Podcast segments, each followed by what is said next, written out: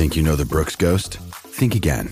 Introducing the all new, better than ever Ghost 16. Now with nitrogen infused cushioning for lightweight, supreme softness that feels good every step, every street, every single day. So go ahead, take your daily joyride in the all new nitrogen infused Ghost 16. It'll turn your everyday miles into everyday endorphins. Let's run there. Head to brooksrunning.com to learn more. Another day is here, and you're ready for it. What to wear? Check. Breakfast, lunch, and dinner? Check. Planning for what's next and how to save for it? That's where Bank of America can help. For your financial to dos, Bank of America has experts ready to help get you closer to your goals. Get started at one of our local financial centers or 24-7 in our mobile banking app. Find a location near you at bankofamerica.com slash talk to us. What would you like the power to do? Mobile banking requires downloading the app and is only available for select devices. Message and data rates may apply. Bank of America and a member FDIC. Exclusivo de 106.995.1 de la Mega y la Música. Todo el mundo tiene un monstruo, un Aquiles, un Deporte PR, un Juancho o un Playmaker en su corillo. El problema es que en la garata los tenemos a todos. Lunes a viernes de 10 a 12 del mediodía, por la que siga invicta la Mega. ¡Let's go!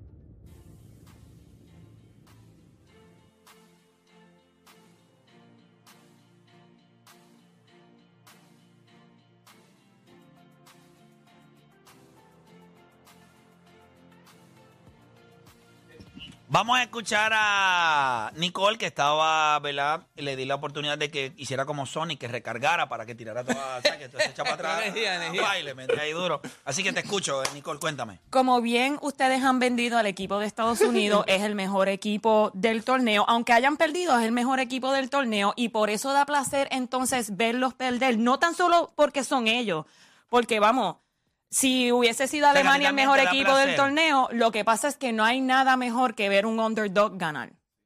Eso es lo que da placer. Sí, no es el hecho lo- de ver Estados Unidos. No es el hecho de ver que tú pagas en las tiendas. no es, no es el hecho de El ver a Estados Unidos perder, sino siempre hay un Cuando placer de underdog ver es el tu na- underdog Es tu nación. ganar. Tú no puedes hacerme eso. Cuando el underdog es tu nación. Yo no O entiendo sea, eso. eh, no pueden Pero, ganar. Pero Puerto Rico. I mean, pero Puerto Rico sí via- participó de ese torneo. So, yo le iba a Puerto mira, Rico, no le iba a Estados Unidos. Ah, Pero no, no, cuando- pero teníamos dos equipos. So, me da igual, me da igual que otro equipo, me da igual que otro equipo. Yo le iba a, a los boricuas, a, a Puerto Rico. Si Puerto Rico no está en ese torneo, pues yo voy a Estados Unidos Pero by ¿sabes far. por qué Pero Puerto Puerto Rico. Pues entonces yo me da igual quién ganara Ah, en este en este juego. Nicole, no no es que me da placer, no es que me da placer que Estados mirar, Unidos mirar. no es que me da placer que Estados Unidos pierda, pero sí me gusta ver que un underdog gana un juego. Nicole. eh, Ahora sí te puedo mirar. Tú fuiste guerreros a Colombia. Fui a Colombia, ¿Y qué pasaporte diste allí cuando iba a entrar a Colombia? el de Estados Unidos. ¿Y cómo te sentiste? Y para Perú también, el de Estados Pues Unidos. Entonces, ¿cuál es el placer de ver a Estados Unidos perder? Nos han inculcado algo tan raro en el DNA de nosotros yo- que yo nunca he podido entender. Es algo de... de, de, de- de- o sea, yo puedo entender, no es que yo- si juega Puerto Rico y Estados Unidos, yo creo que Puerto Rico los asesine. Cuando Puerto Rico no está ahí, esta liga nos da de comer todos los días, la NBA. Estos son los tipos que nos dan, que la gente se conecta, que nos ven los rewind, La gente, que nos da la dinero. liga que más se ve aquí en PR. La liga eh. que más se ve. Y, y no entiendo cómo ver perder a esos tipos que todos somos fanáticos de ellos me da placer.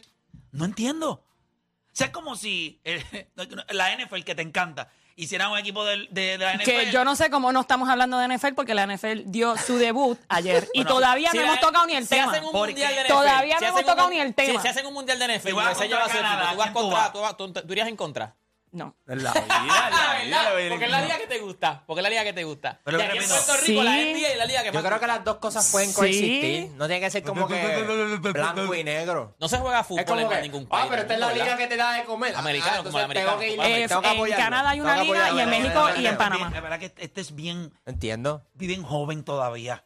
Chicos, pues claro que sí. Ah, Me ¿qué? siento, me Cuando- siento mal porque mira, él es bien joven todavía. Mira, sí, ¿viste? ¿Cuánto Sí, yo pero ya tengo? tu cerebro está maduro. El de él no. Si Juancho viste como un don. Bueno, Oye, oye. Yo te voy a decir Oye, que algo. no me. Tuviste bien. No voy a decir nada. Oye, Eh, está no, no, no, o sea, calado. yo- Yo voy a Es falso viernes. con camisa de botones también. Lo digo porque dijiste Pero joven está, y "Ah". Que, es La una camisa camisa está de botones de piña. ¿Tú comes piña? ¿Tú no comes Ah, piña? Yo como piña. Como brega, tienes que hacerlo.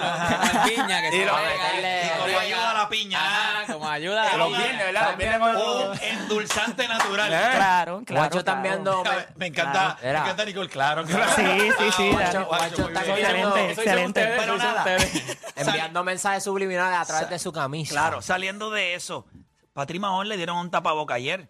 ¿Te dio placer también que le cayeran la boca los... Ganó No, yo tengo a Patrick ganó Mahomes. Underdog. Yo tengo, ganó ganó, el Underdog. y Ah. eso me dio mucho gusto. Ajá. No, porque placer. mira, no, placer no, pero me dio mucho gusto porque mira que han criticado a los Lions ¿Y te desde gustó el el año contratito que le dieron pasado. a, A a Joe Barrow? Barrow. Sí, salió. Hay rumores, hay rumores rumores. de que Joe Burrow está comprometido. No quiero decir nada, pero obviamente soy yo. Así que felicíteme. ¿Te imaginas? la millonaria Nicola aquí con nosotros. Joey Eh, Franchise. ella, no está- ella no estaría aquí. A mí no me gusta el contrato.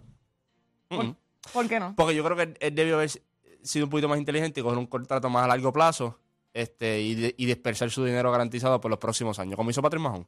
Yo pensé, que cuando Patrick Mahon hizo ese contrato, yo pensé que habían otros jugadores que... O sea, quarterback, para darle que- flexibilidad al Claro, equipo. Sí, es- eh, exacto. Pero, Ahora mismo mira, tienen que ganar este año porque el año que viene no van a tener Y- los jueves porque no van a tener cómo pagarle a los Tú demás. estás en una organización que todo el mundo sabe que es maceta. Pero cuando hablamos maceta es de que si no tuvieran que darle ni camisa a los jugadores, no le daban camisa. ¿En serio? Pero a ese, a ese nivel. son- Mira, mira A- cuando él a vino a los firmar. Sunshine. Ok, piensa nada más tu mejor jugador. Maceta, los Bengals. Jiménez. Bien. Ah, bueno, los Bengals. Pe- piensa, piensa nada más cuando él vino a firmar su extensión. Ayer. Y, el- y- y esto empieza el domingo. O sea, este Exacto. tipo, este tipo es el mejor jugador tuyo. Esto era para que ya en mayo tuviese la extensión ya hecha. Pero ¿qué pasa? Ahora hay jugadores que van a tener contrato como T. Higgins, Jamar Chase va a cobrar ya mismito. Cuando Justin Jefferson coge el contratazo que le van a dar, Jamar Chase va a mirar y va a decir, yo quiero lo mismo. Y eso va a ser un problema. eso Va a ser un y problema. dijo, él va a establecer el mercado para mí. Entonces, ser- y ese es un un problema. problema. Y cuando lo miras a él, tú le diste la luz verde a tu organización de que te mire.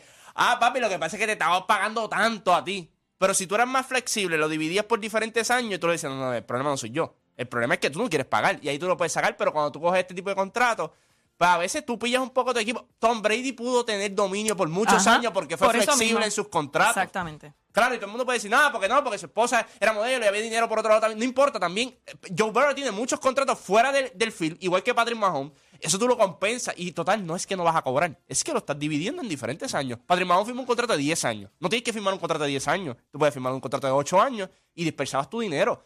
Ya está. Eh, Esto de ser el mejor pagado, esto es por meses. Exacto. Porque cuando ya mismito venga el otro, va a cobrarlo, va a cobrar más. Cuando venga Trevor Lawrence, va a cobrar, Va a Eso cobrar pasa en más. ligas, eso pasa en todos lados. Claro, pero lo que te digo es, ok, ya Ju- Justin Herbert estableció el mercado hace Sí, poco. que va a seguir, esto va a hace seguir. poco. Tú Claro, podías, tú podías claro. coger el mismo dinero anual, a- a- a- o sea, a- anual lo, lo dividías por ocho años.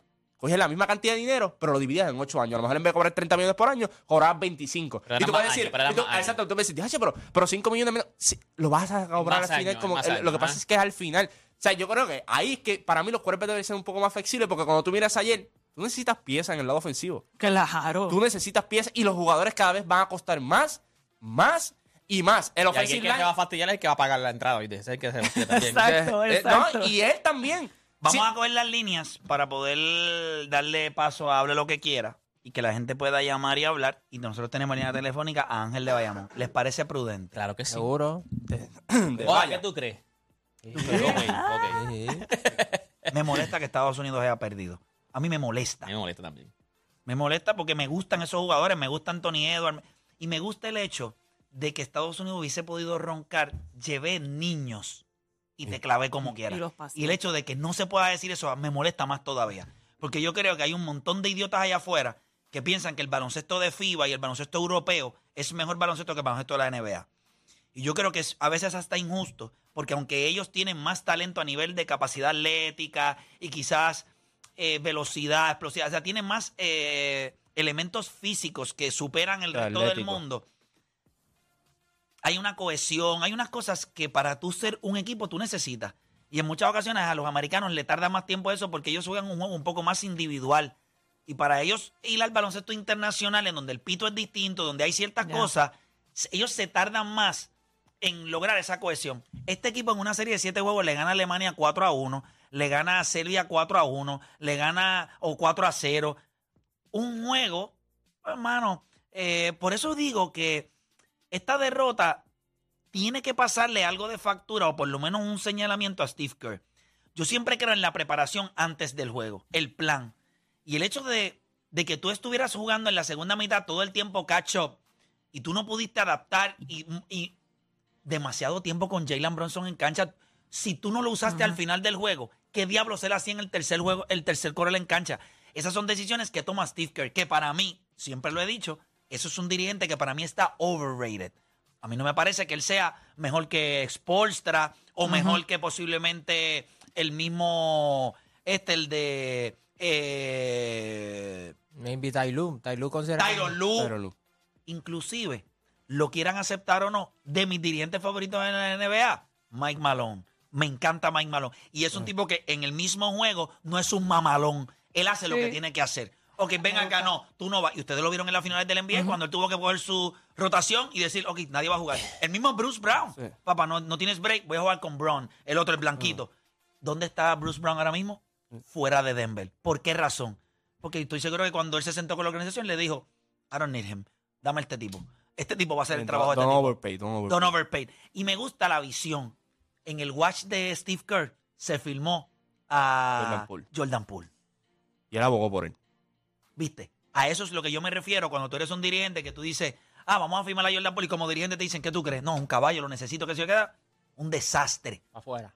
No tuvo ni control del mismo equipo. No Ma- a- Don Levy Jr. dijo, no lo va a cambiar. Y cuando dijo, espérate, el trabajo mío eh, depende de que este equipo funcione, tú eres el primero que va para afuera. Va para afuera. Ya está.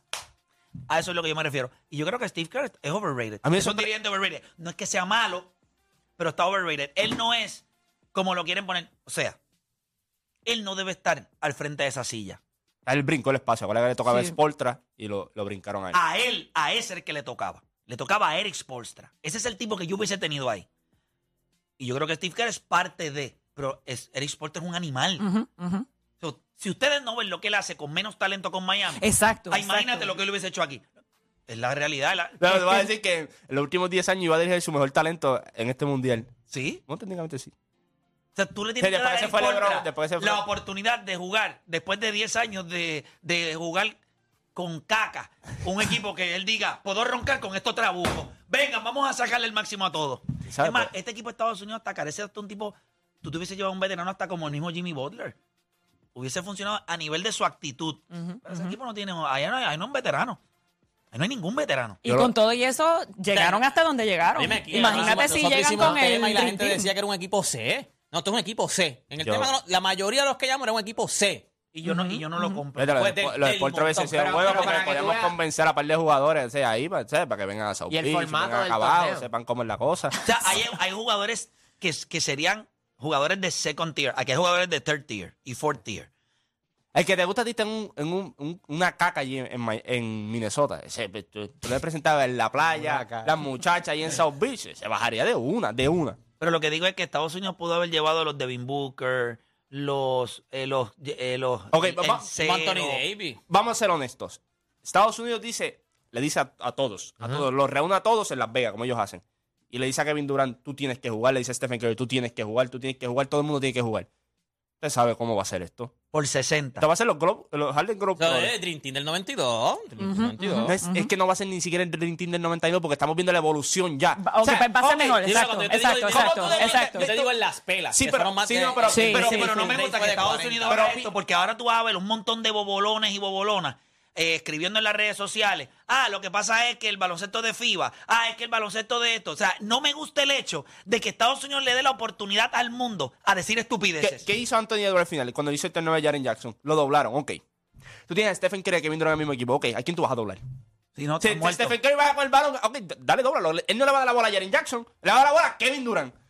O sea, o si no, se la da a a mí me- Devin Booker. mí Llévate el mismo- Clay A Thompson, mí que me hubiese, a mí me hubiese Exacto, gustado de todos los triples que Anthony. Edwards hubiese tirado ese triple aunque tenía dos tipos encima. Tú la tiras. tú la tiras. Pero trató de pasársela, hacer la jugada correcta. Pero el- Michael Jordan lo va a Sí. llamar y le va a decir, next time you shoot that damn ball, son. Take care. Michael Bridges Sí. tenía el, el quiqueo afuera, le dan el tapón. O sea, ¿me entiendes? Lo que pasa es que son jóvenes. Eso es lo que pasa cuando Pero seamos sinceros, oye, lo- aquí dice alguien, ah, la, la Alemania no lleva NBA. Alemania lleva, llevó su mejor talento. Ah, no son NBA, son su mejor talento. Bueno, Dale el break a. Estados Unidos a que lleve su mejor ahí talento. sí, Denis, No, No, no, pero no Pero- todos son NBA, porque está diciendo, todos son NBA, ¿me Los- entiendes? los hermanos, pero Serbia, hermanos. Serbia se le bajó Jokic, todo lo demás en Pero Serbia si tiene to- 11 de sus si mejores es- jugadores. si todos Estados Unidos debió ganar esto. Claro. Ya está. O sea, a mí no, hay no hay nada, no Este- nadie que este- me diga de- ganó. Con las piezas que habían Estados tú. Unidos Pero cinco- claro. Mira, Estados Unidos tiene que llevar cinco jugadores A. Cinco jugadores A. Y ya. Cinco jugadores Eh, A. de underachieve, Ya. es la realidad. Eso es lo- Ellos tienen que llevar, este equipo se supone que gane. Este Ah, no, no, equipo no. es mejor que todo el mundo ahí. Sí, pero realidad. También, también el formato del torneo, porque si lo llegan a hacer best of seven, No, no, no, pero un torneo no. aburridísimo. Este formato de un juego tiene que ganarlo Estados Unidos. Ellos salen a Pero la cancha. realmente tú no quieres ver. Yo lo llevo diciendo años, porque Redeeming está chévere, pero a- a- había jugadores que faltaban en ese equipo. O sea, yo creo que también tú confeccionas en base a lo que tú vas a enfrentarte. Pero realmente, si ellos cogen el mejor talento ahora mismo. O sea, porque eso fue lo que hizo el 92. El 92 no cogió en base a quién nos vamos a enfrentar. El 92 cogió los, El mejor los- talento. los- los mejores. Los mejores los jugadores. jugadores. Los mejores 11 se a Tú coges, ¿sabes? El baloncesto evolucionado y todo está chévere. En, yo no, y en el mundo no hay, un, no hay un Stephen Curry, no hay un Kevin Durant, no hay un Anthony Davis, no hay estos jugadores. Es la realidad. Devin Booker le encaja 50 cómodo. 50 cómodo encaja cualquiera. Tipo, estamos hablando de midrange. Mira a Austin Riff en este torneo cómo le fue, y, porque mete bien el midrange. Mira, imagínate Devin Booker, Kevin Durant, Stephen Curry. ¿Sabes? Es complicado. O sea, es complicado, tú- aunque no, aunque pa- pare- parezca ridículo. Pero si llevan el mejor talento, no hay competencia. Y es la realidad.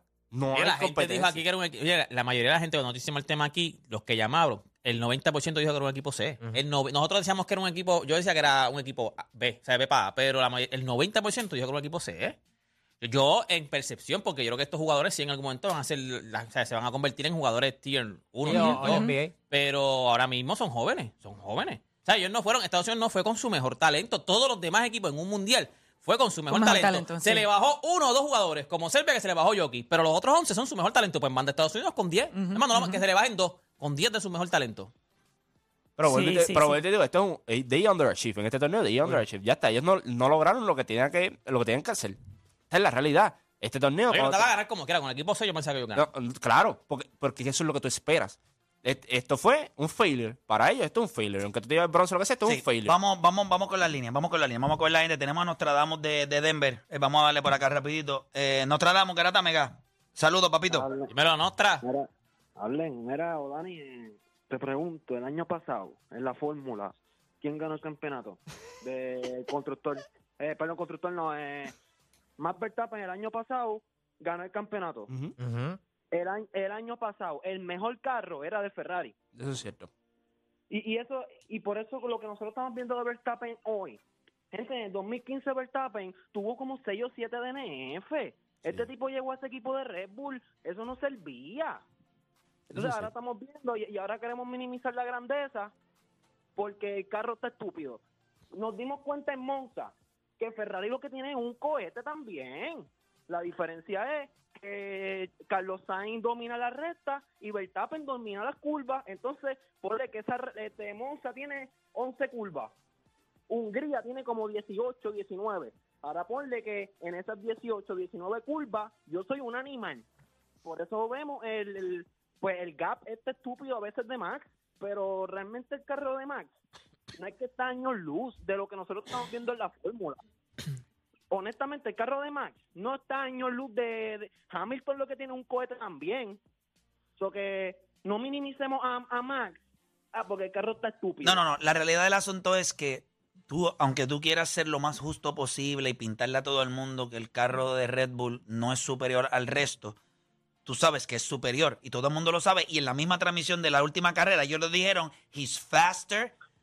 El- ellos, dijeron, ellos dijeron, tienen el, el- el mismo, en la misma transmisión dijeron, ellos tienen el, tienen el piloto correcto en una máquina que es más rápida. O sea, es más rápida. O sea, ellos, el- ellos fallaron hace poco en lo de la goma. Él cayó número 10 y en menos de 5 minutos ya le estaba número 1 otra vez. Ese Play, pero obviamente sí, pero e- eso va también al caso de que la estrategia, porque si yo me paro, estoy primero y bajo a 10, el del frente también, independientemente Hamilton después se, se tuvo que parar, porque Hamilton lideró en Monza, pero con Sí, pero estoy hablando de ya, lo 10, estoy hablando de ya lo último. Imagínate si el tipo sabe que es superior, que él sabía que el carro iba a tener fallos, que las gomas le iban a fallar, y como quiera le digo, no me voy a detener. Voy a seguir así. Y como quiera ganó por casi pon a 20 Max, segundos. Play, Play, pon a Max en, fe- en el carro que tiene Leclerc. Va a ganar igual. Esto es a qué nivel tú puedes llevar el vehículo. Yo Max. creo- Hasta que llega el pit stop. Yo creo que, yo creo que hone- honestamente, yo creo que él es espectacular Yo pienso, primero. y es caballo. Él- él trajo un- Yo lo que digo es, en algún momento alguien tiene que pararse. O sea, yo me imagino que esto tiene que pasar. A un árabe lo va a hacer, algún árabe. Vamos a construir 20 máquinas exactamente igual. Van a dar vueltas, vamos a decidir posiciones y vamos a ver quién gana. Es como único, lo vamos a- no van a haber marcas de carro, no van a haber nada. Es un carro sin marca. Vamos a construir todo, vamos a usar lo mejor de Ferrari, lo mejor del otro. bueno, vamos a unir un carro con lo mejor de todos.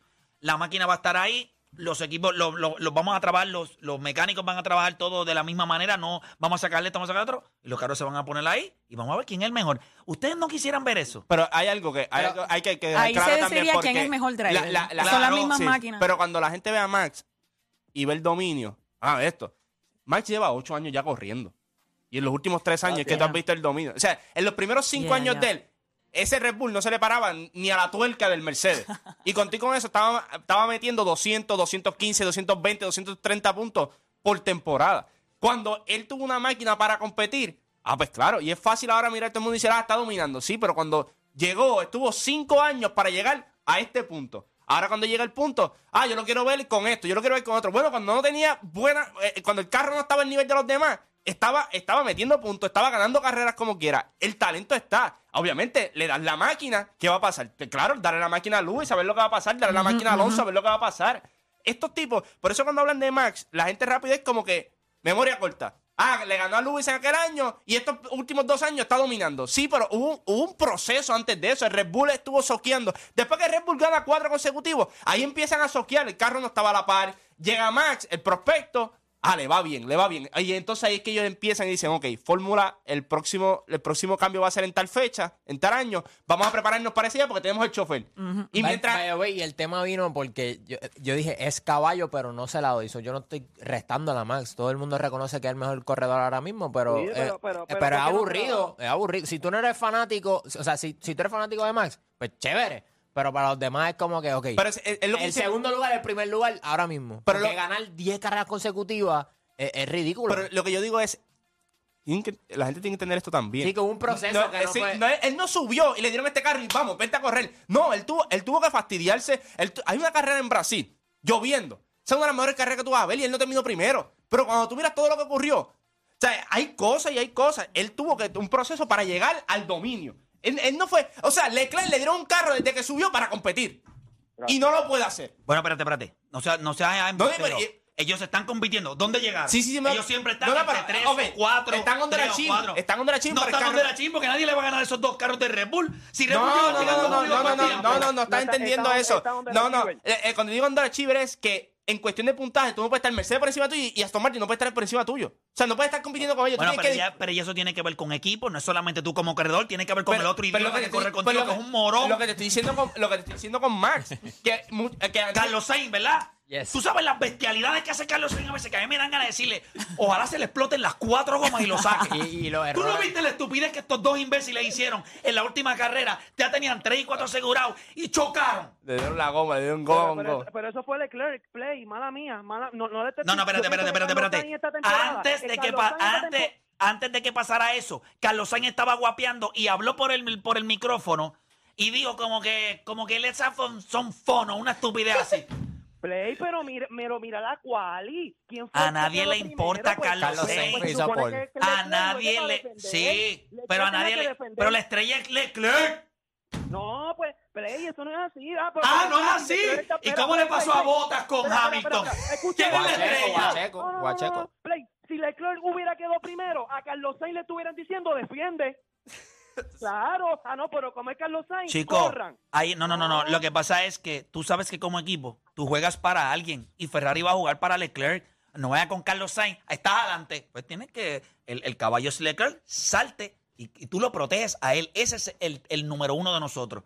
Ah, que te molesta, pues eso no importa. Él es lindo, corre bonito, eh, tiene una boquita un chu- chu- chulito y ya está. Tienes, que- tienes que entenderlo. corre. Mira, yo me acuerdo cuando Botas decía, no, que yo quiero correr. ¿Qué quieres correr tú? Tú eres un infeliz. Tú vas detrás de Luis Piensa. Checo, Checo, Checo Sí, se igual. quejó, se quejó. Ok, ¿tú quieres correr? Corre con él.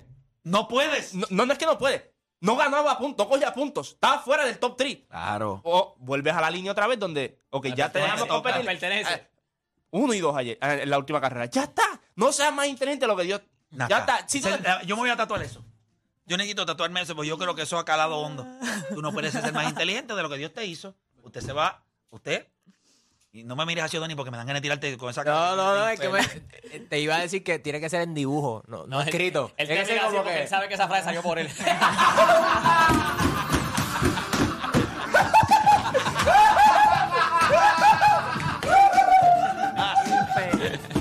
Infeliz.